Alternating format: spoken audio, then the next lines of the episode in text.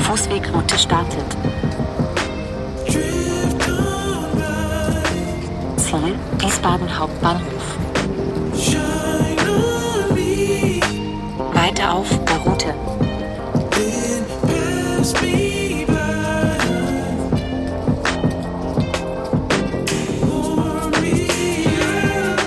Die denken, ich sitze zu Hause und starre die Wand an. Arbeitsleben mit Sehbehinderung. Ein Feature von Till Brunsvoth.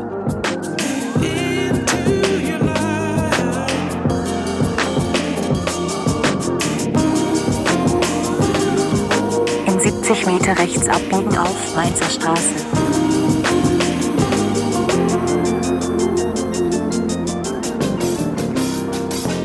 Heute habe ich ein Vorstellungsgespräch als Redakteur in Wiesbaden. Bevor ich ein Smartphone hatte, war es ziemlich kompliziert für mich, den Weg zu einem unbekannten Ziel zu finden. Ich musste mir dann vorher zu Hause bei Google Maps genau angucken, über wie viele Kreuzungen muss ich gehen, nach wie vielen Querstraßen muss ich links abbiegen, nach wie vielen Querstraßen muss ich rechts abbiegen und dann musste ich das am Zielort noch alles im Kopf haben. Heute ist das sehr viel leichter. Heute rufe ich in meinem Smartphone einfach eine Karten-App auf, gebe das Ziel ein und lasse mich bequem navigieren.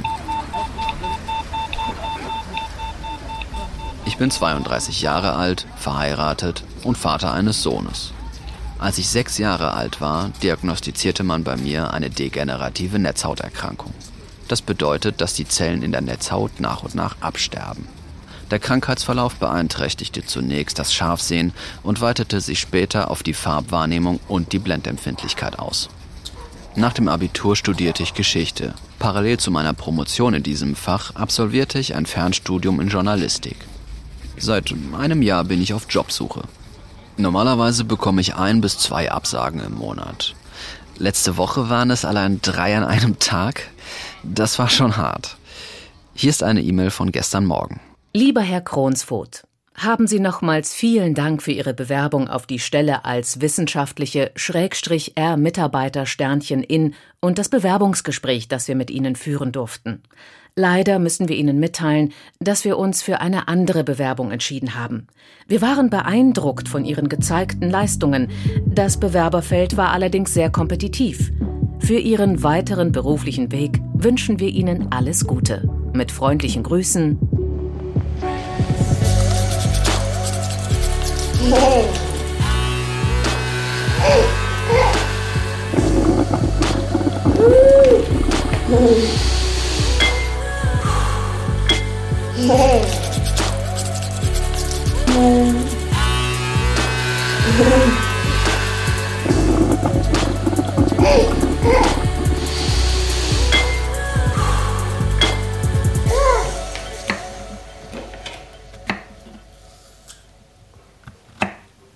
Das Bewerbungsgespräch in Wiesbaden ist inzwischen vier Wochen her. Es war eine sehr angenehme Gesprächsatmosphäre. Ich hatte den Eindruck, die Damen und Herren waren ernsthaft an mir interessiert. Was dabei rauskommt, weiß ich noch nicht. Nächste Woche fahre ich erstmal nach Berlin. Ich will mich dort mit Matthias und René treffen, zwei ehemaligen Klassenkameraden, die wie ich sehbehindert sind, und will von ihnen wissen, wie es ihnen bis jetzt bei der Jobsuche erging. Matthias und René heißen in Wahrheit anders. Die Dinge, über die sie mit mir sprechen werden, sind so persönlich, dass sie mich gebeten haben, ihre Namen zu ändern.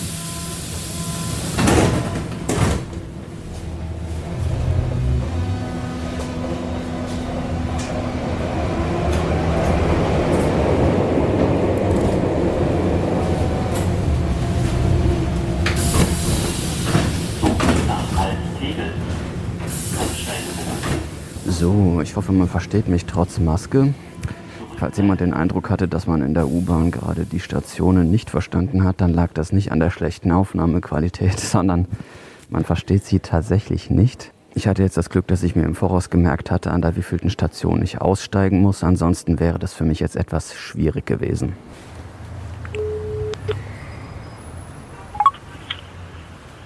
Hallo?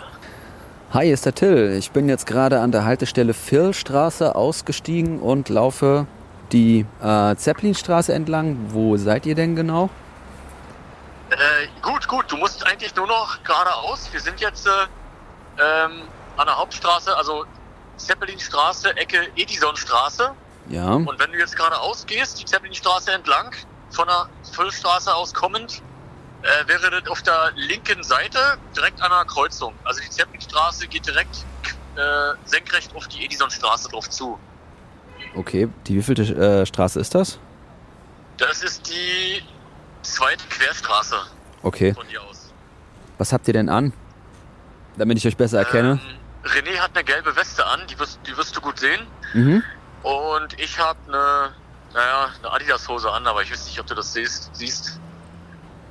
Und eine schwarze Jacke, ja, aber die ist schwarz ist im Dunkeln nicht an. ja, ja, hervorragend. Ich habe einen schwarzen Mantel, das ist ja super, hervorragend. Da Ja, haben wir uns. wirst du schon von Weitem gut gesehen, ja. Ja, klasse. okay, bis gleich. Mal gucken, ob wir uns Bis gleich, finden. Jo, ciao. Tschüss.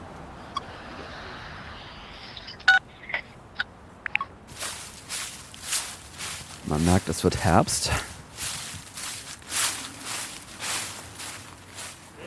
Hi, das hat ja gut geklappt. Wir kaufen nichts.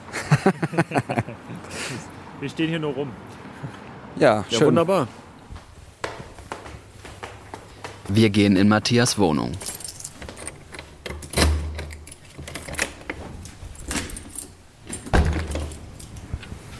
Ich bin 32 Jahre alt und wohne in Berlin. Ich leide an einer hochgradigen Sehbehinderung, die heißt Zapfenstäbchendystrophie. Und das ist so, dass ich ganz normal sehend auf die Welt gekommen bin und kurz vor der Einschulung brach dann die, die Krankheit aus. Und das war so, dass es dann innerhalb von wenigen Monaten von 100% Sehkraft auf 5% Sehkraft runterging. Das reicht aus, um noch ohne Blindenstock sich zu orientieren. Aber Fahrradfahren im Straßenverkehr beispielsweise geht dann nicht mehr oder Leute erkennen, die weiter als fünf Meter weg sind zum Beispiel. Das ging dann auch nicht mehr. Ich bin dann ganz normal integrativ an einer Grundschule gewesen bis zur sechsten Klasse und bin dann ab der siebten Klasse an einer Sehbehindertenschule gewesen. Habe dort präventiv die Blindenschrift gelernt, weil es abzusehen war, dass sich das verschlechtert mit dem Visus. Und während der Pubertät und danach ging dann der, der Krankheitsverlauf auch schleichend weiter bis heute und führt dann in meinem Fall bis zur vollständigen Erblindung. Und zwar ist es so, dass das in der Mitte anfängt, dass sich das Gesichtsfeld einschränkt. Also wenn man geradeaus schaut, dann ist in der Mitte nichts mehr zu sehen und nur noch an den Rändern. Und im Laufe des Lebens über Jahre oder Jahrzehnte breitet sich denn das noch auf die Peripherie aus. Im Alltag ist es eben so, dass ich jetzt ohne Blindenstock nicht mehr laufen kann. Ähm, wenn jemand vor mir steht, dann kann ich, wenn, die, wenn der Kontrast stimmt, noch erkennen, dass der vor mir steht. Aber ich kann nicht erkennen, um welche Person es sich handelt. Also ob es ein Mann ist oder eine Frau oder irgendwer, das, das ist nicht mehr zu sehen. Man muss vielleicht dazu sagen, wir haben beide dieselbe Augenkrankheit, diese Zapfenstäbchen-Dystrophie. Und ich habe früher, wenn mich Leute gefragt haben, wie muss ich mir das eigentlich vorstellen, habe ich immer gesagt, du musst dir das vorstellen, wie wenn du durch eine beschlagene Fensterscheibe guckst. Aber eigentlich trifft es das nicht so hundertprozentig, ne? Ähm, richtig, also die, wobei schon zum Teil da, wo, die, wo das Gesichtsfeld komplett ausgefallen ist, da ist es wie eine beschlagene Scheibe, wo aber im Prinzip nicht mal mehr Licht durchkommt, so beschlagen ist es, wie so ein undurchdringlicher Nebel.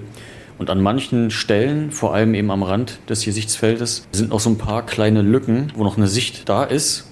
Und deshalb muss man, also muss ich zumindest den Kopf immer etwas drehen und schief halten, um überhaupt noch irgendwo was sehen zu können.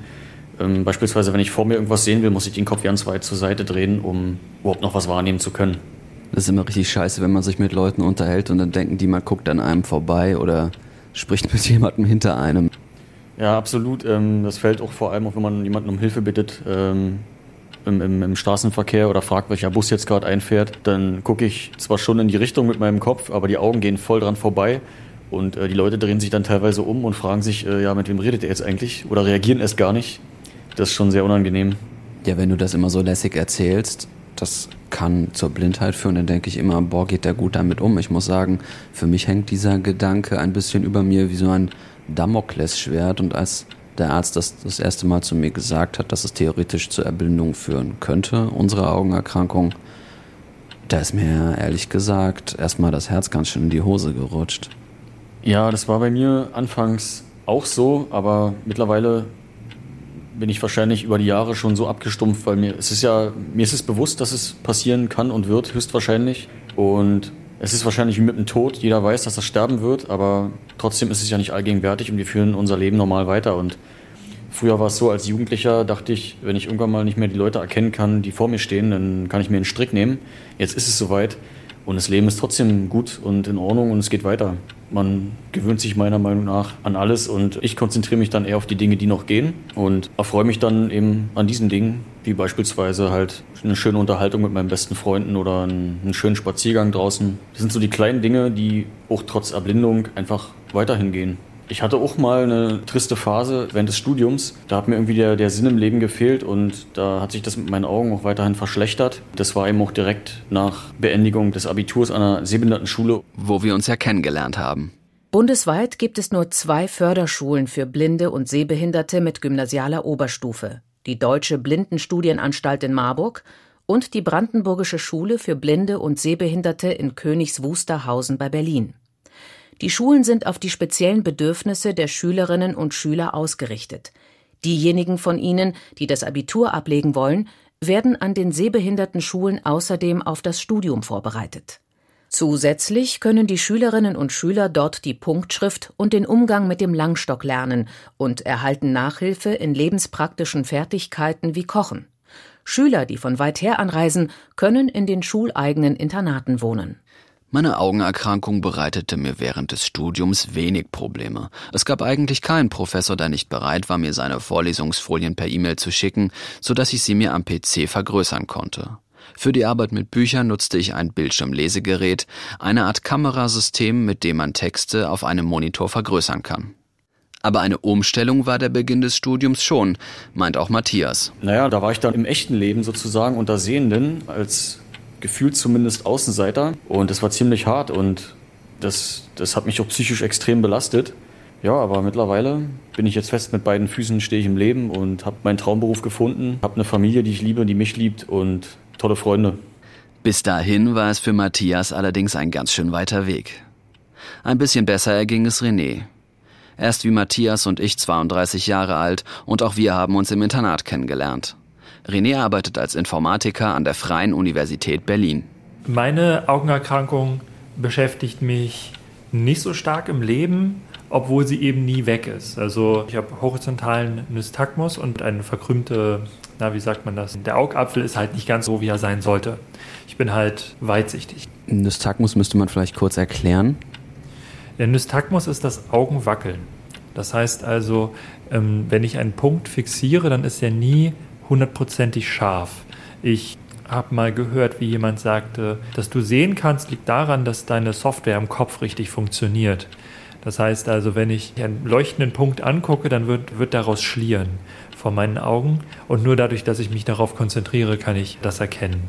Das funktioniert auch im Alltag sehr gut. Ich merke es kaum noch. Ich kann Fahrrad fahren. Ich habe auch noch 30 Prozent Sehkraft und komme in der Arbeit zurecht. Jetzt mittlerweile brauche ich auch eine Bildschirmlupe. Also ich merke, ähm, im Alltag merke ich, dass ich eine Sehbehinderung habe, wenn ich am asiatischen Schnellrestaurant oder im, einfach im Café mir etwas bestellen will und oben diese Tafeln lesen will, wo diese Gerichte dran stehen. Oder wenn ich versuche, die, die Bus ähm, Ankunftszeiten oder Abfahrtszeiten zu lesen, dann merke ich, dass ich das nicht kann, so wie jeder andere Mensch äh, um mich herum.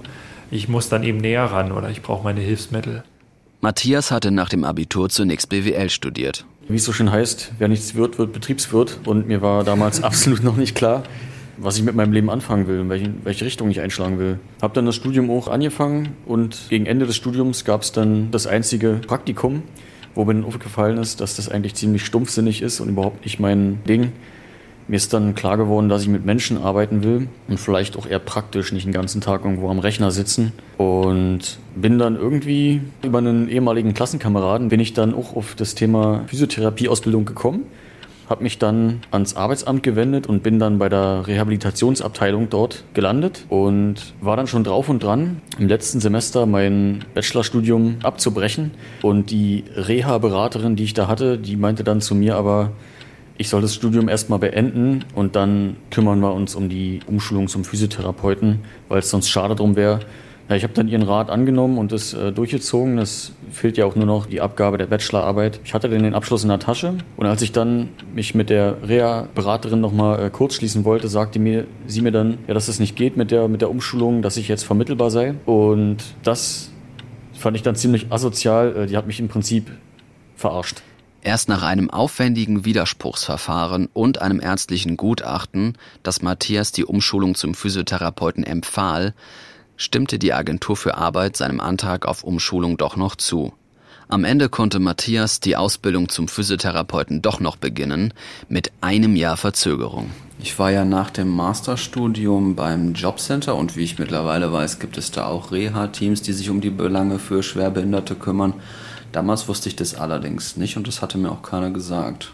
2018 ging aus einem internen Revisionsbericht der Agentur für Arbeit hervor, dass nahezu kein Jobcenter sich in ausreichendem Maße um die Belange von Menschen mit Behinderung kümmert. Nach diesem Bericht erhalten Betroffene weder individuelle Hilfe, noch sind bei den Angestellten der Jobcenter ausreichend Gesprächsbereitschaft oder Sensibilität gegenüber den behinderten Kunden vorhanden. Darüber hinaus seien sogenannte Teams für Rehabilitanten und Schwerbehinderte gar nicht in jedem Jobcenter vorgesehen. Aber sag mal, du hattest ja nicht erst nach dem BWL-Studium schlechte Erfahrungen gemacht, sondern bereits währenddessen. Ja, und zwar hatte ich mich fürs studieninterne Praktikum beworben bei einer großen Firma und habe dort per E-Mail mein, meine Bewerbungsunterlagen hingesendet und auch erwähnt bereits in der Bewerbung, dass ich eine Sehbehinderung habe und wurde dann eingeladen. Darüber habe ich mich sehr gefreut. Ich hatte damals noch meinen Vater dorthin gefahren zu diesem Bewerbungsgespräch. Es war ein relativ weiter Weg, also es war mit Zeit und auch mit Kosten eben verbunden. Ja. Und als ich da ankam und mich da reingesetzt habe ins Bewerbungsgespräch, wurde ziemlich schnell klar, dass der Mitarbeiter, der dort die Gespräche geführt hat, sich die Bewerbung überhaupt nicht durchgelesen hat. Ich hatte richtig gemerkt, wie der verwundert war, dass ich da mit einem Blindenstock angetreten bin. Und dann stellte sich ziemlich schnell heraus, dass die Stelle für mich absolut ungeeignet ist und ich mir eigentlich den Weg hätte sparen können. Und das fand ich ziemlich asozial. Ich weiß gar nicht, ob das so üblich ist, einfach die Leute einzuladen und dann erst zu gucken. Ich frage mich dann allerdings, wozu ich überhaupt eine Bewerbung hinsende, wenn die nicht ähm, durchgelesen wird. Wie bist du dann aus dem Vorstellungsgespräch rausgegangen? Hat er dann von sich aus gesagt, das ist jetzt nicht der richtige Job für Sie? Hm, das hat er so direkt nicht formuliert. Es stand eher zwischen den Zeilen. Leider habe ich genau, den genauen Wortlaut nicht mehr im Kopf. Ich bin dann äh, ziemlich deprimiert raus und auch verärgert. Und ich habe dann noch eine andere Stelle gefunden für ein Praktikum, zum Glück. Aber diese Erfahrung war auf jeden Fall nicht so schön. Ja, das deckt sich sehr mit meiner Erfahrung. Ich hatte letzten Monat ein Vorstellungsgespräch im Sauerland, wo ich auch drei Stunden hingefahren bin, drei Stunden zurückgefahren bin, hatte auch in die Bewerbung reingeschrieben, dass ich zwar sehbehindert bin und keinen Führerschein habe, aber im ÖPNV mich sehr gut fortbewegen kann und Dienstreisen für mich kein Problem sind. Und eine der ersten Fragen, die im Vorstellungsgespräch kamen, war dann auch, äh, haben Sie denn eigentlich einen Führerschein? Und es war dann auch irgendwie relativ schnell klar geworden, dass das dann ein Ausschlusskriterium für die Stelle war, wo ich mich dann auch wahnsinnig geärgert habe. Mhm. Ja, ist im Prinzip genau das gleiche wie bei mir. Die haben sich offensichtlich die Bewerbung nicht durchgelesen. Und zum Ort des Bewerbungsgesprächs zu kommen, ist ja für einen Sehbehinderten nicht immer leicht. Also ich kann sagen, dass bei mir als Historiker und Journalist meine Sehbehinderung bei meiner Berufswahl eigentlich keine große Rolle gespielt hat. Ich habe mich da ziemlich an meinen Interessen orientiert. René, wie war das bei dir? Naja, bei mir war es nicht ganz so leicht, weil ich mich eben für Elektronik interessiert habe. Ich habe in meiner Freizeit sehr viel gebastelt, habe dann meine zwei Schülerpraktika auch darauf ausgerichtet. Das letzte im DESI, im Deutschen Elektronensynchrotron. Und das war sehr interessant, aber ich habe dort auch festgestellt, dass das Grenzen hat. Das heißt, dass ich feine Elektronik eben einfach nicht löten kann. Und deswegen habe ich dann mich daran orientiert, was ein, was ein Onkel von mir gemacht hat. Der hat dann Fachinformatiker für Systemintegration gelernt und das war ein Beruf, in dem er gut Geld verdient hat. Dann habe ich mir gesagt, gut, das passt auch so halbwegs zu meinen Interessen. Computer finde ich auch prinzipiell interessant und habe das dann gemacht. Also habe dann die Ausbildung angefangen und brauchte dann auch kaum Hilfsmittel dafür, die mir dann aber von der Freien Universität bezahlt wurden, wo ich meine Ausbildung dann gemacht habe, dort dann auch übernommen wurde und den Beruf dann zehn Jahre ausgeübt habe an ein und derselben Stelle, eben immer unter Benutzung der Hilfsmittel. Also ich habe dann eben mein Monokular benutzt, wenn mir ein Auszubildender etwas auf seinem Monitor zeigen wollte. Und das löste auch ein bisschen Irritationen aus. Die haben dann gefragt, ja, warum brauchst du das denn? Und Kannst du kurz erklären, was ein Monokular ist? Im Prinzip ist es ein kurzes Fernrohr, da kann man eben die Schärfe einstellen. Man hat ein ziemlich eingeschränktes Sichtfeld dadurch. Also wenn man also sich aus der Ferne die Buszeiten angucken will, geht es. Ja, aber das ist doch überhaupt nicht für die Arbeit am PC geeignet. Also es klingt so, als ob du dich da beholfen hättest mit Sachen. Also ein Monokular ist ja ein Fernrohr eigentlich und du hast es für die Arbeit am PC genutzt. Hat man dir da nichts anderes zur Verfügung gestellt vom Integrationsamt oder von Arbeitgeberseite? Für die Arbeit am PC habe ich dann eben andere Maßnahmen getroffen. Da habe ich dann Bildschirmlupe aktiviert oder also ja, hat mir so beholfen, weil es gibt kaum was, äh, was wirklich auf die Nähe funktioniert. Gut, ich habe noch eine, äh, eine Bildschirmarbeitsplatzbrille benutzt eine Zeit lang. Die hat mehr Kopfschmerzen gemacht, ähm, aber das hat funktioniert. Ich habe ja schon äh, gemerkt, dass meine Augen nicht ganz so äh, gut funktionieren und dass es lange, äh, das lange Arbeiten am PC einfach anstrengend ist. Und das macht aber richtig Spaß, wenn ich die Kommandozeile benutze. Die Kommandozeile, das ist ein Programm, da wird nur ein Stück Text dargestellt, dann tippt man ein Kommando ein, wie, ähm, wie man einem Hund sagt, dass er jetzt Sitz machen soll, so tippt man dann eben Kommandos ein, die äh, äh, Zahlen addieren oder die eine Datei von einem Ordner in den anderen kopieren oder vielleicht eine Webseite darstellen. Und eine Kommandozeile wird eben oft auf Betriebssystemen benutzt, die auf Linux basieren. Ähm, Linux, das ist ein freies Betriebssystem. Deswegen habe ich mich in meiner Ausbildung auch Open Source zugewendet, mit dem Erfolg, dass ich tatsächlich ziemlich gut mit der Kommandozeile jetzt arbeiten kann und das auch sehr gerne mache, weil es einfach sehr viel entspannter ist, damit zu arbeiten am PC. Und das habe ich ironischerweise meiner Sehbehinderung zu verdanken, dass ich eben Spaß daran hatte, mich mit diesen Werkzeugen auseinanderzusetzen, obwohl sie in ihrer Art und Weise eben nicht mehr so zeitgemäß erscheinen, es aber im administrativen Teil, äh, Bereich noch sind. Nach zehn Jahren beim selben Arbeitgeber will René sich beruflich verändern. Deshalb sucht er eine neue Stelle. Heute hat er ein Vorstellungsgespräch. Matthias und ich begleiten ihn zur Straßenbahn. Also wir sind jetzt hier äh, an der Straßenhaltestelle Fürststraße und warten auf unsere Straßenbahn. Ähm, jetzt würde ich gerne wissen, welche Straßenbahn als nächstes kommt und ähm, gehe jetzt mal kurz nach vorne, gucke, welche Nummer da ist. So zwei, drei Meter muss ich schon an die Anzeige rantreten. Ich kann sie von hier nicht lesen, habe mein Monokular gerade nicht zur Hand.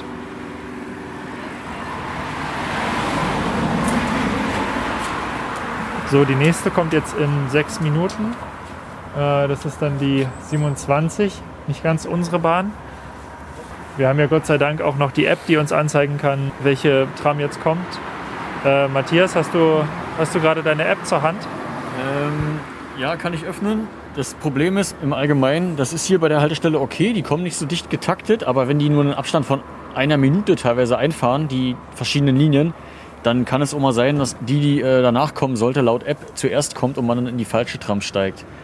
Das Problem ist, ähm, dass die Tram im Gegensatz zur S- und U-Bahn keine elektronische Ansage hat. Also man weiß nicht, welche Tram da jetzt einfährt. Ähm, das, das wird nicht angesagt und man kann sich vorne hinstellen an der Tramhaltestelle. Vorausgesetzt, da ist eine weiße tastbare äh, Markierung im Boden eingelassen, was auch nicht bei allen Haltestellen der Fall ist. Und wenn man dort mit dem Stock steht und der Tramfahrer einen sieht, dann sagt er über die Lautsprecheranlage der Straßenbahn die Linie an. Aber oftmals wird man einfach übersehen oder die haben keinen Bock, weiß nicht. Jedenfalls weiß man dann weder, welche Tram einfährt, muss man einen Passanten fragen oder die App nutzen. Und äh, die Türen sind akustisch auch nur wahrnehmbar durch das Öffnungsgeräusch, aber nicht wie bei der Deutschen Bahn durch ein Klicken oder ein Piepen. Also es ist schon nicht ohne. Und äh, da kann man barrierefreiheitstechnisch auf jeden Fall noch ordentlich was optimieren. Okay, also ich äh, bin jetzt auch äh, ein, bisschen, ein bisschen aufgeregt, weil äh, nachher um äh, 12 ist mein Vorstellungsgespräch bei einer äh, Bundesbehörde und ich weiß noch nicht, was mich genau an Gegebenheiten vor Ort erwartet. Mal gucken. Ich hoffe, dass es gut läuft. Es geht um eine Stelle als IT-Administrator. Es ist so gewesen, dass ich mich initiativ beworben habe und dann auch eingeladen wurde zum Vorstellungsgespräch mit Fachtest. Und dann äh, ja, bin ich schon gespannt, äh, was Sie denn von mir wissen wollen und wie ich da damit zurechtkomme, ob ich das erkennen kann. Ja, ich bin, ich bin gespannt. Ich werde dann berichten. Dann viel Erfolg und bis nachher. Danke. Dankeschön.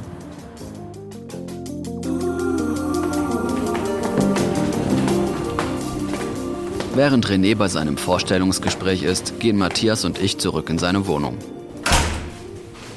Ich finde sie übrigens ganz schön kalt. Du könntest mal die Heizung höher drehen. Ähm, okay. Stell die Heizung auf 24 Grad.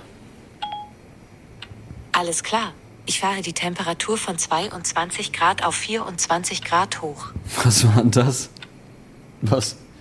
Ist ja wie bei Star Trek hier. Was hast du denn jetzt gemacht? Na, ich habe die, ach so, ich habe die Heizung mit meinem iPhone hochgestellt über Spracherkennung, weil auf dem Thermostat äh, sind keine Markierungen, da sehe ich ja nicht äh, oder kann ja nicht ertasten, welche Temperatur eingestellt ist. Das ist ganz praktisch für Sehbehinderte. Du nutzt das iPhone überhaupt für ziemlich viele Sachen, ne? Ähm, ja, das ist, würde ich sogar sagen, das Haupthilfsmittel in meinem Alltag. Das geht von ähm, also Dokumente einscannen über die iPhone-Kamera bis hin zu Geldscheinen einscannen, dass man eben weiß, um welche, um welchen Geldschein es sich handelt, bis hin zu Farbscanner auch über die Kamera oder eben Ampelerkennung, dass man das iPhone Richtung gegenüberliegende Ampel hält und dann eben angesagt wird, wenn es grün ist oder eben rot. Matthias geht mit mir nochmal runter auf die Straße zur nächsten größeren Kreuzung, um mir vorzuführen, wie er mit Hilfe seines Handys Ampeln überquert. Ich zeige dir jetzt mal, wie das mit dem Handy und der Ampelerkennung funktioniert. Ich richte das Handy äh, so aus, dass die Kamera zur gegenüberliegenden Ampel zeigt. Warte. Und der sagt dann, wenn rot ist, immer warte.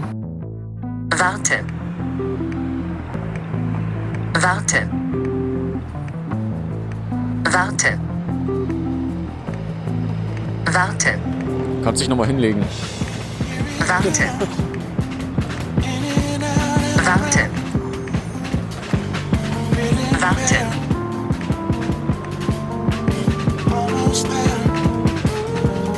Es ist grün. Genau, und jetzt können wir rübergehen. Es ist grün. Die bessere Variante ist natürlich, ähm, das herkömmliche barrierefreie Ampelsystem zu nutzen, dass eben dieses Klicken hier, was man hoffentlich hört, das ist wie so eine Art, wie so eine Art Klicksonar und äh, das ist auch Umgebungslautstärken abhängig. Das heißt, wenn hier die Autos fahren, dann wird es lauter, das Klicken und das ist so eingestellt, dass man es ungefähr in fünf Metern Entfernung wahrnehmen kann, um, den, um die Ampel überhaupt erstmal aufzufinden. Dafür ist dieses Klicken und dann gibt es halt an diesen Ampelmodulen, die an den Ampelpfählen befestigt sind, unten so einen Knopf, den man drücken kann. Und der vibriert dann, für, für Taubblinde beispielsweise, kann man das dann tasten, wenn es grün ist. Und das piept dann auch, ist akustisch wahrnehmbar, dass man dann die Ampelphase mitbekommt, wenn es grün wird. Und dieser Knopf, den man da drücken kann unten, der hat gleichzeitig auch eine Markierung. Da ist ein Pfeil dran, der die Laufrichtung angibt. Jetzt ist es grün.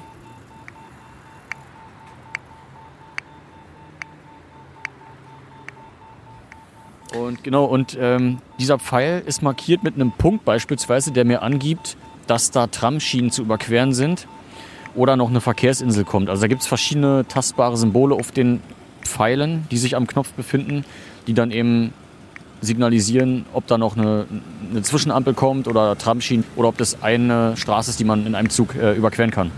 Ich muss zugeben, ich habe Jahre gebraucht, bis ich herausgefunden habe, dass die ganzen akustischen Ampeln, die ich überqueren wollte, nicht alle kaputt sind und deswegen nicht piepsen, sondern dass es diesen versteckten Knopf gibt, den man drücken muss. Das war mir überhaupt nicht klar. Äh, richtig, mir am Anfang auch nicht. Und leider gibt es auch verschiedene Systeme. Äh, bei den aktuellen drückt man den einmal, dann ist es aktiviert, der Piepton. Bei älteren muss man den Knopf die ganze Zeit gedrückt halten, bis es dann piept. Ansonsten, wenn man den Knopf wieder loslässt, piept es nicht, wenn es grün wird. Und wenn man gerade ankommt und es ist grün und es piept nicht, dann weiß man auch nicht, dass es grün ist.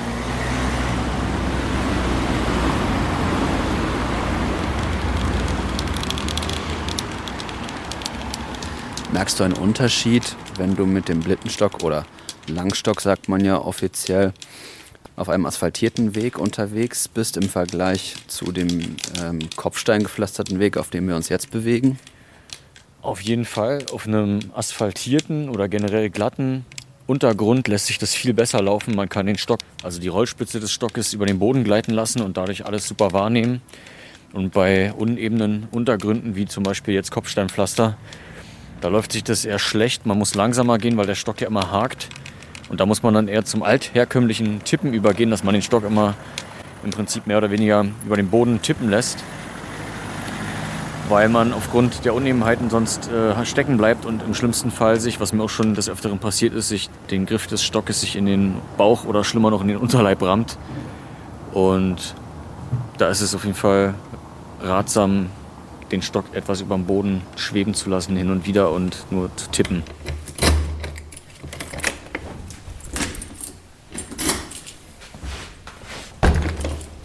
Wir sind wieder in Matthias Wohnung. Auch René kommt gerade von seinem Vorstellungsgespräch zurück.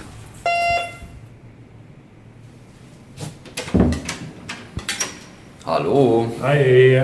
Na? Na, wie war das Vorstellungsgespräch? Ja, dann lass mich da erstmal reinkommen. So, lass mich erstmal rübergehen. So. Wie lief's? Ah, es lief. Ähm, es war ziemlich interessant, es war sehr fordernd. Ähm, ich wurde aber sehr herzlich äh, empfangen von tatsächlich von der Schwerbehindertenbeauftragten mhm. und von der Dame, die mich dann geführt hat, also die mich dann in den Raum gebracht hat für den Fachtest. Und die Schwerbehindertenbeauftragte war die ganze Zeit dabei, hat mir dann gesagt, ja, ähm, bitte schauen Sie mal, sagen Sie mir bitte, was Sie brauchen, ob der Text für Sie in Ordnung ist von der Schriftgröße. Und der Text war in Ordnung von der Schriftgröße her. Ich habe dann eben Schreibpapier bekommen und Stift und dann ging es los. Dann habe ich den Fachtest gemacht. Also du musstest eine Arbeitsprobe vor Ort abgeben? Genau, also ich habe vor Ort eine Arbeitsprobe abgegeben und dann im Gespräch diese Arbeitsprobe präsentiert. Das Gespräch lief ganz gut. Die Schwerbehindertenbeauftragte hat mich dann gefragt, ob das Licht im Raum ausreichend ist und ansonsten lief das Gespräch ab wie eigentlich jedes Vorstellungsgespräch. Das war jetzt dann insofern nichts Besonderes, als dass sie nur noch gefragt haben, welche Hilfsmittel ich im Alltag brauche. Das war also für mich relativ einfach. Dann wurde ich noch ein bisschen gegrillt von dem Fachdienstleiter. Also der hat mich dann noch mit Fragen bombardiert.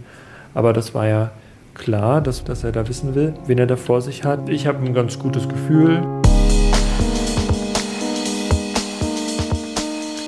Um mehr über die Situation von Sehbehinderten auf dem Arbeitsmarkt zu erfahren, habe ich Michael Müller und Reinhard Wagner von der Fraport AG besucht. Michael Müller ist Arbeitsdirektor der Fraport AG.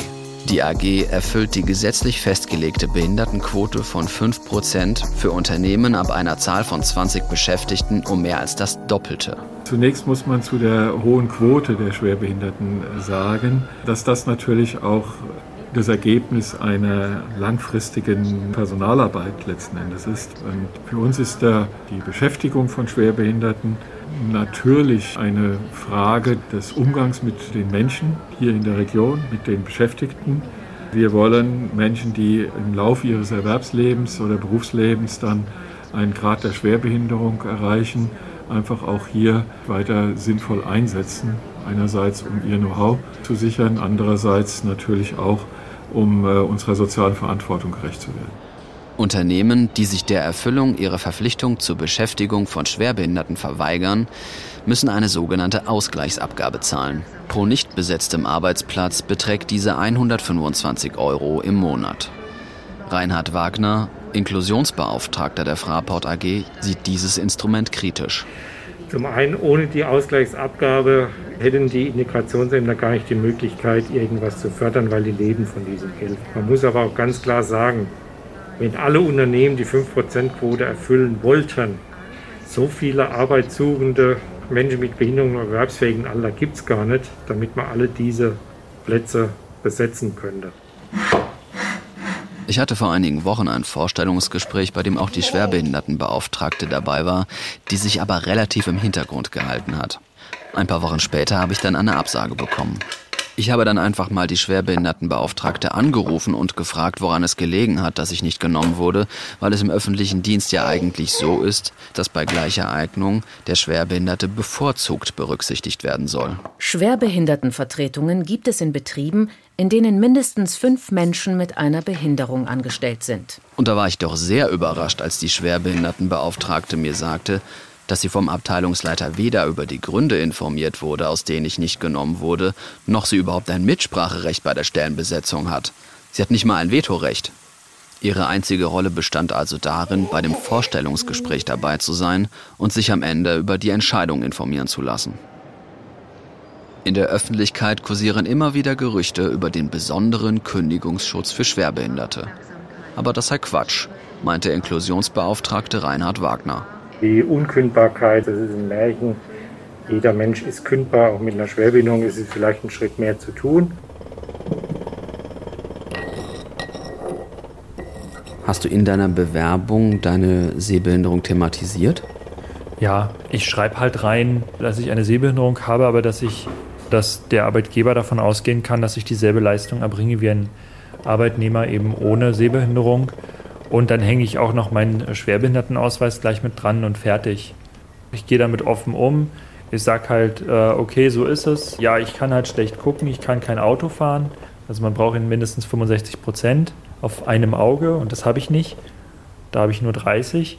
Um der Diskriminierung Schwerbehinderter vorzubeugen, sind zumindest Arbeitgeber im öffentlichen Dienst verpflichtet, schwerbehinderte Bewerber einzuladen, es sei denn, es geht aus ihrer Bewerbung klar hervor, dass sie für die ausgeschriebene Tätigkeit nicht geeignet sind. Dies ist für die Bewerber aber mit viel Stress verbunden, da sie sich nicht sicher sein können, ob der Arbeitgeber sie aus ernsthaftem Interesse eingeladen hat oder weil er sich rechtlich absichern will. Also die bemühen einen dorthin für nichts und das ist einfach nicht in Ordnung gibt es Führungskräfte, die da Bedenken haben, Schwerbehinderte zu beschäftigen. Ich denke, das muss man nüchternerweise schon zugestehen. Michael Müller, Arbeitsdirektor bei Fraport.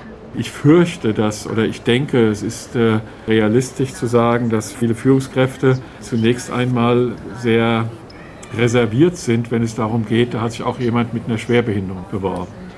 Man kann das erleben, dass Führungskräfte dann offener sind, wenn sie da schon positive Erfahrungen gemacht haben. Andererseits gibt es aber auch Führungskräfte, die gerade mit der Beschäftigung von Schwerbehinderten negative Erfahrungen gemacht haben, gerade wenn es jemand ist, der den Grad der Schwerbehinderung erst erworben hat. Unbestritten gibt es auch Tätigkeiten, bei denen eine Schwerbehinderung eigentlich den Einsatz ausschließt. Also ich kann jetzt niemand guten Gewissens mit einer Amputation im Ladeservice einsetzen. Auf der anderen Seite gibt es aber so viele Schwerbehinderungen, die überhaupt nichts mit der Tätigkeit selbst zu tun haben. Wenn wir mal äh, junge Auszubildende haben, haben wir in aller Regel hervorragende Rückmeldungen, weil die mit einem ganz anderen Engagement äh, oder einem noch größeren Engagement als nicht schwerbehinderte Mitarbeiter in so eine Ausbildung hineingehen. Es ist genügend Geld da, um schwerbehinderte Menschen zu fördern, um Arbeitgeber zu fördern, die schwerbehinderte Menschen beschäftigen. Nur man muss wissen, wie man das Geld rankommt ein kleiner, ein Mittelständler, der eben das nicht jeden Tag auf der Agenda hat, der steht vor der Frage, wo muss ich hin? Und das, das schreckt schon den einen oder anderen ab, dass er sagt, also, bevor ich mich jetzt lang austausche und gucke, ist, ist die Rentenversicherung, ist das Integrationsamt, ist die Agentur für Arbeit, wer ist denn zuständig? In diesem Fall, dann lasse ich es lieber bleiben. Bei Fraport sind zurzeit vier Menschen mit hochgradiger Sehbehinderung oder Blindheit beschäftigt. Da ist auch der Mitarbeiter, der durch eine Augenkrankheit langsam erblindet ist und in dieser Phase eine kaufmännische Umschulung gemacht hat, aber schon darauf vorbereitet wurde, dass er vollständig erblindet. Und äh, seitdem arbeitet er mit einer kaufmännischen Funktion, ist allerdings für unser Unternehmen abgestellt zu einer sozialen Initiative Luftfahrt ohne Grenzen. Das ist eine Initiative, die Hilfsgüter in Krisenregionen bringt. Aus meiner Sicht gibt es noch ein klein wenig zu selten die Bereitschaft, nochmal umzuschulen. Dass man eine Vorsorge trifft, dauerhaft produktiv tätig zu sein. Eine solche Vorsorge hatte Matthias von sich aus mit seiner Umschulung zum Physiotherapeuten getroffen. Ich hatte, nachdem ich das Examen in der Tasche hatte, und Physiotherapeut war, ein paar Bewerbungsgespräche in verschiedenen Praxen. Und da war es ganz, ganz anders. Und das lief alles sehr gut und in den meisten Praxen hätte ich auch anfangen können ohne Probleme. Meiner Meinung nach liegt das daran, dass zum einen der Physiotherapeut generell ein Beruf ist, der gebraucht wird und gesucht wird, wo viele offene Stellen sind. Mhm. Und zum anderen, dass man als Sehbehinderter dort das Gleiche erwirtschaftet wie ein nicht behinderter Mitarbeiter. Also ich habe genauso viele Patienten wie meine Kollegen und erwirtschafte damit den gleichen Umsatz und äh, stehe denen in nichts nach. Ja. Wohingegen in Berufen oder bei Arbeitsplätzen, bei denen man am Computer arbeitet, man als Sehbehinderter eher langsamer arbeitet im Vergleich zu einem nicht sehbehinderten Mitarbeiter und da eben weniger effizient ist und das vielleicht den einen oder anderen Arbeitgeber abschreckt. Mhm. Du siehst es anders. Ja, natürlich ist es so, dass, äh, dass ich nicht so schnell lesen kann am PC wie jemand anderes. Aber die Arbeit am PC beinhaltet ja nicht nur das Lesen, sondern auch die eigentliche Arbeit, also das, was im Kopf stattfindet. Und weil ich eben so Schwierigkeiten hatte, auch in meiner Jugendzeit und auch äh, Sachen eben zu erkennen, ist sozusagen meine Software im Kopf besser geworden, mir Sachen vorzustellen. Das heißt also, ich kann mir Räume Gegenden, Bilder einfach sehr gut einprägen, was dazu geführt hat, dass wenn mir jemand am Telefon eine Situation beschreibt und zum Beispiel ein PC-Problem hat, dass ich dann die Augen zumache und das Fenster sehe, ohne dass ich direkt auf seinem PC bin. Und ich glaube, diese Fähigkeit ist eben besonders stark ausgeprägt, wenn sie gebraucht wird, auch im Alltag. Das heißt, die Wahrheit ist ein bisschen komplexer. Lesen geht langsamer, Vorstellen geht besser und die reine Bildschirmarbeit an und für sich ist für mich genauso schnell, zumal mein Gedächtnis ganz gut zu funktionieren scheint. Jedenfalls behaupten das meine Kollegen. Und ähm, ich finde auch, das macht einiges leichter, wenn man sich sehr viele Sachen merken kann.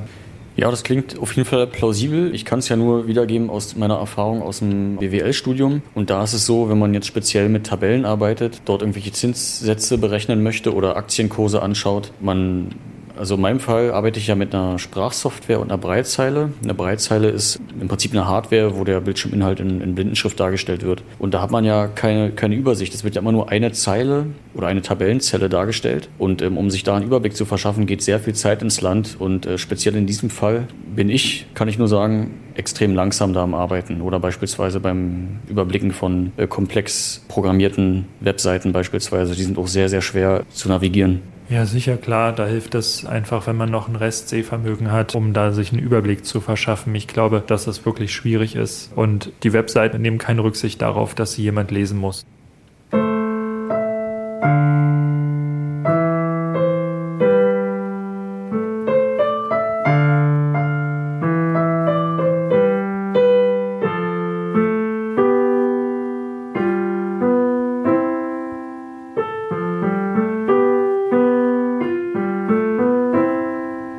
Patienten, die fragen mich manchmal, was ich so in meiner Freizeit mache. Und das schwingt dann so ein bisschen irgendwie zwischen den Zeilen mit, dass die da gar keine Vorstellung haben, was man als Blinder oder hochgradig Sehbehinderter so mit seiner Freizeit anfangen kann. Die glauben, du starrst den ganzen Tag die Wand an, oder was? Die ich nicht sehe, genau.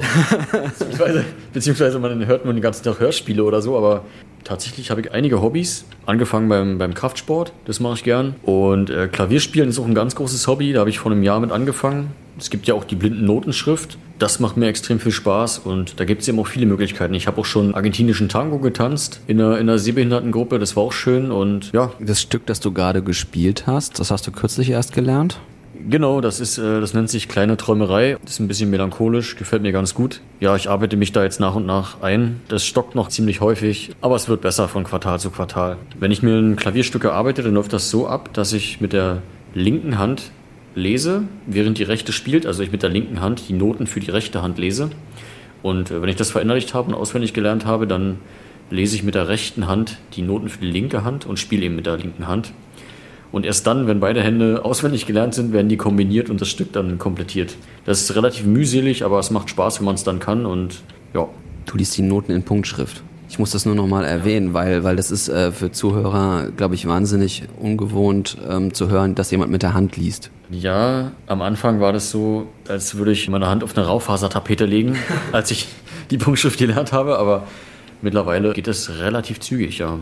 Und das ist auch möglich, Noten allgemein in Punktschrift zu bekommen, ja. Die werden so vertrieben. Ja, ich habe jetzt so ein Klavierlernen Punkt für Punkt, nennt sich das. das ist ein, zwei Bände sind das in Blindenschrift extra für Sehbehinderte und Blinde zum Lernen von Klavierspielen. Ich weiß nicht immer, wenn ich da durch bin mit diesem Lehrwerk, ob es da noch darüber hinaus die Möglichkeit gibt, Stücke sich in Blindenschrift zu besorgen. Es gibt ja auch Punktschriftdrucker und da kann man sich die Stücke wahrscheinlich auch ähm, speziell drucken lassen und, und anfertigen lassen. Ja, warum nicht? Wie funktioniert der Klavierunterricht jetzt in Corona-Zeiten? Das läuft über Skype ab und ich war da am Anfang extrem skeptisch. Aber es ist so, dass ich mein iPhone so aufstelle, dass meine Hände zu sehen sind für die Lehrerin.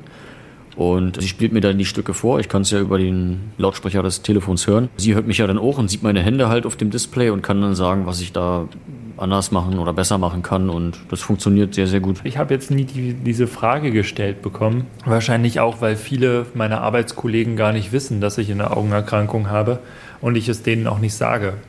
Einfach weil es gar, gar kein Thema ist. Also für mich ist es so, dass ich das Leben eines Anfang 30ers führe und das Thema Sehbehinderung nur dann für mich zum Thema wird, wenn, naja, wenn ich im Straßenverkehr bin. Ich hatte das ja vorhin erwähnt, wenn ich im Bewerbungsgespräch bin oder so. Ich merke es aber leider auch beim Hobby ein bisschen, weil ich mir auch technische Hobbys gesucht habe, wie zum Beispiel 3D-Druck. Ich habe mir einen 3D-Drucker-Bausatz gekauft und habe mir den zusammengebaut und bin in einer Gruppe von Bastlern und tausche mich da mit denen aus, was wir drucken können und welches Filament jetzt nur das Beste ist, also das Material, was wir zum Drucken benutzen. Hm, wo du jetzt gerade erwähnst, dass du ähm, Noten brauchst äh, in Punktschrift, es ist auch möglich, Punktschrift mit dem 3D-Drucker zu produzieren. Wie eine flexible Folie würde sich das dann anfühlen, ähm, die man dann eben mit Punktschrift bedruckt. Das ist möglich, das lässt sich mit dem 3D-Drucker herstellen. Es muss natürlich noch die Schrift, die, die Notenschrift in die Punktschrift umgewandelt werden.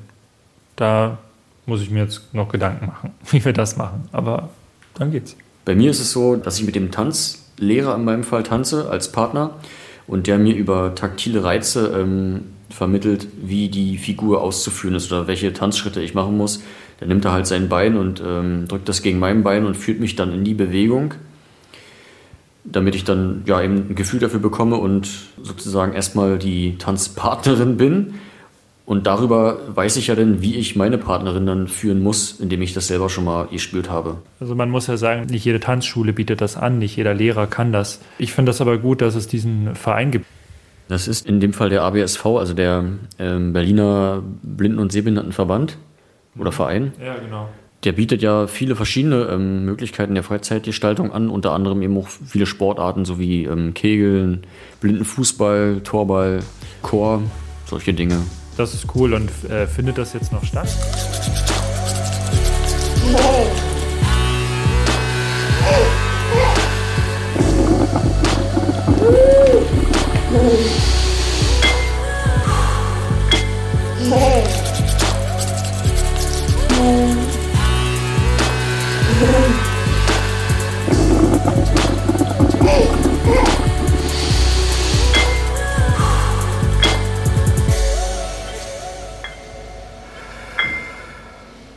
Dass ich in Berlin war, ist mittlerweile vier Wochen her.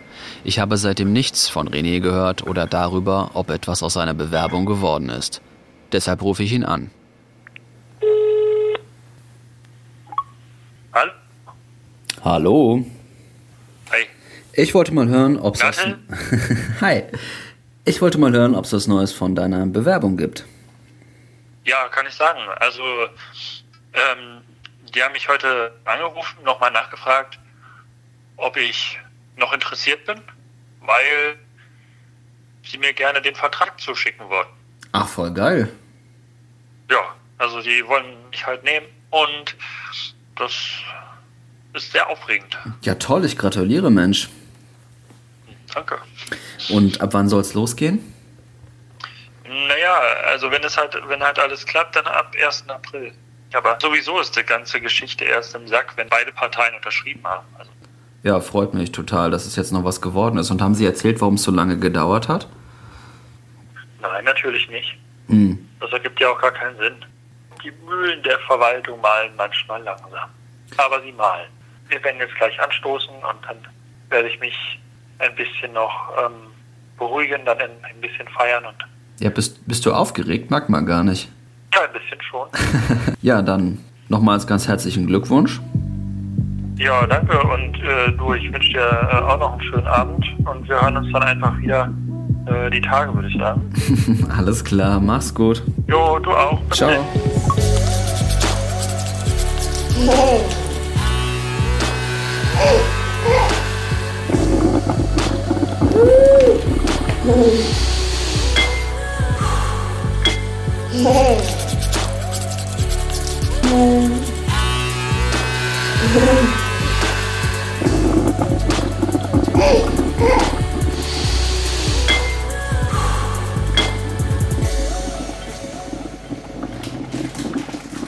Mein Vorstellungsgespräch in Wiesbaden ist mittlerweile zwei Monate her. Aus der Stelle ist leider nichts geworden. In der Schule hatte man uns erzählt, macht einen guten Schulabschluss, dann könnt ihr studieren, macht Praktika, bildet euch weiter und wenn ihr einen guten Studienabschluss habt, dann bekommt ihr auch einen guten Job. Aber das stimmt einfach nicht. Selbst wenn man promoviert hat, schützt einen das nicht davor, arbeitslos zu werden. Das trifft natürlich nicht nur auf Menschen mit Handicap zu, aber mein Eindruck ist schon, dass es weiterhin Vorurteile gegenüber Bewerberinnen und Bewerbern mit Sehbehinderung gibt. Wir erleben ja gerade eine wichtige Debatte darüber, wie divers unsere Gesellschaft ist und ob das in der Öffentlichkeit richtig wiedergespiegelt wird. Es wird meiner Meinung nach zu Recht kritisiert, dass Vorstandsetagen, Parteien und Redaktionen zu weiß, zu männlich und zu westdeutsch sind. Bei dieser Diskussion um Diversität werden Menschen mit Behinderung aber in der Regel vergessen. Zehn Prozent aller Bundesbürgerinnen und Bundesbürger haben eine anerkannte Schwerbehinderung. Aber ich habe noch nie gesehen, dass ein Kontergan-Geschädigter, eine Querschnittsgelähmte oder ein Blinder eine Nachrichtensendung präsentiert oder eine politische Talkshow moderiert hat. Die Diskussion um Diversität bleibt auf drei Viertel der Strecke stecken.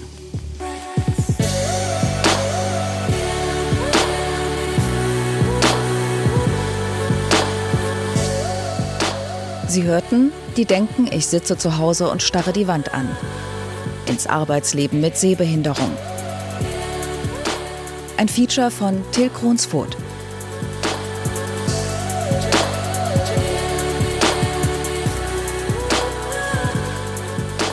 Es sprachen Till Kronsfoth und Gergana Muscala. Ton und Technik Florian See und Stefan Tasler. Regie Jan Buck. Redaktion Dorothee Meyer-Karweg. Sie hörten eine Produktion des Hessischen Rundfunks 2021.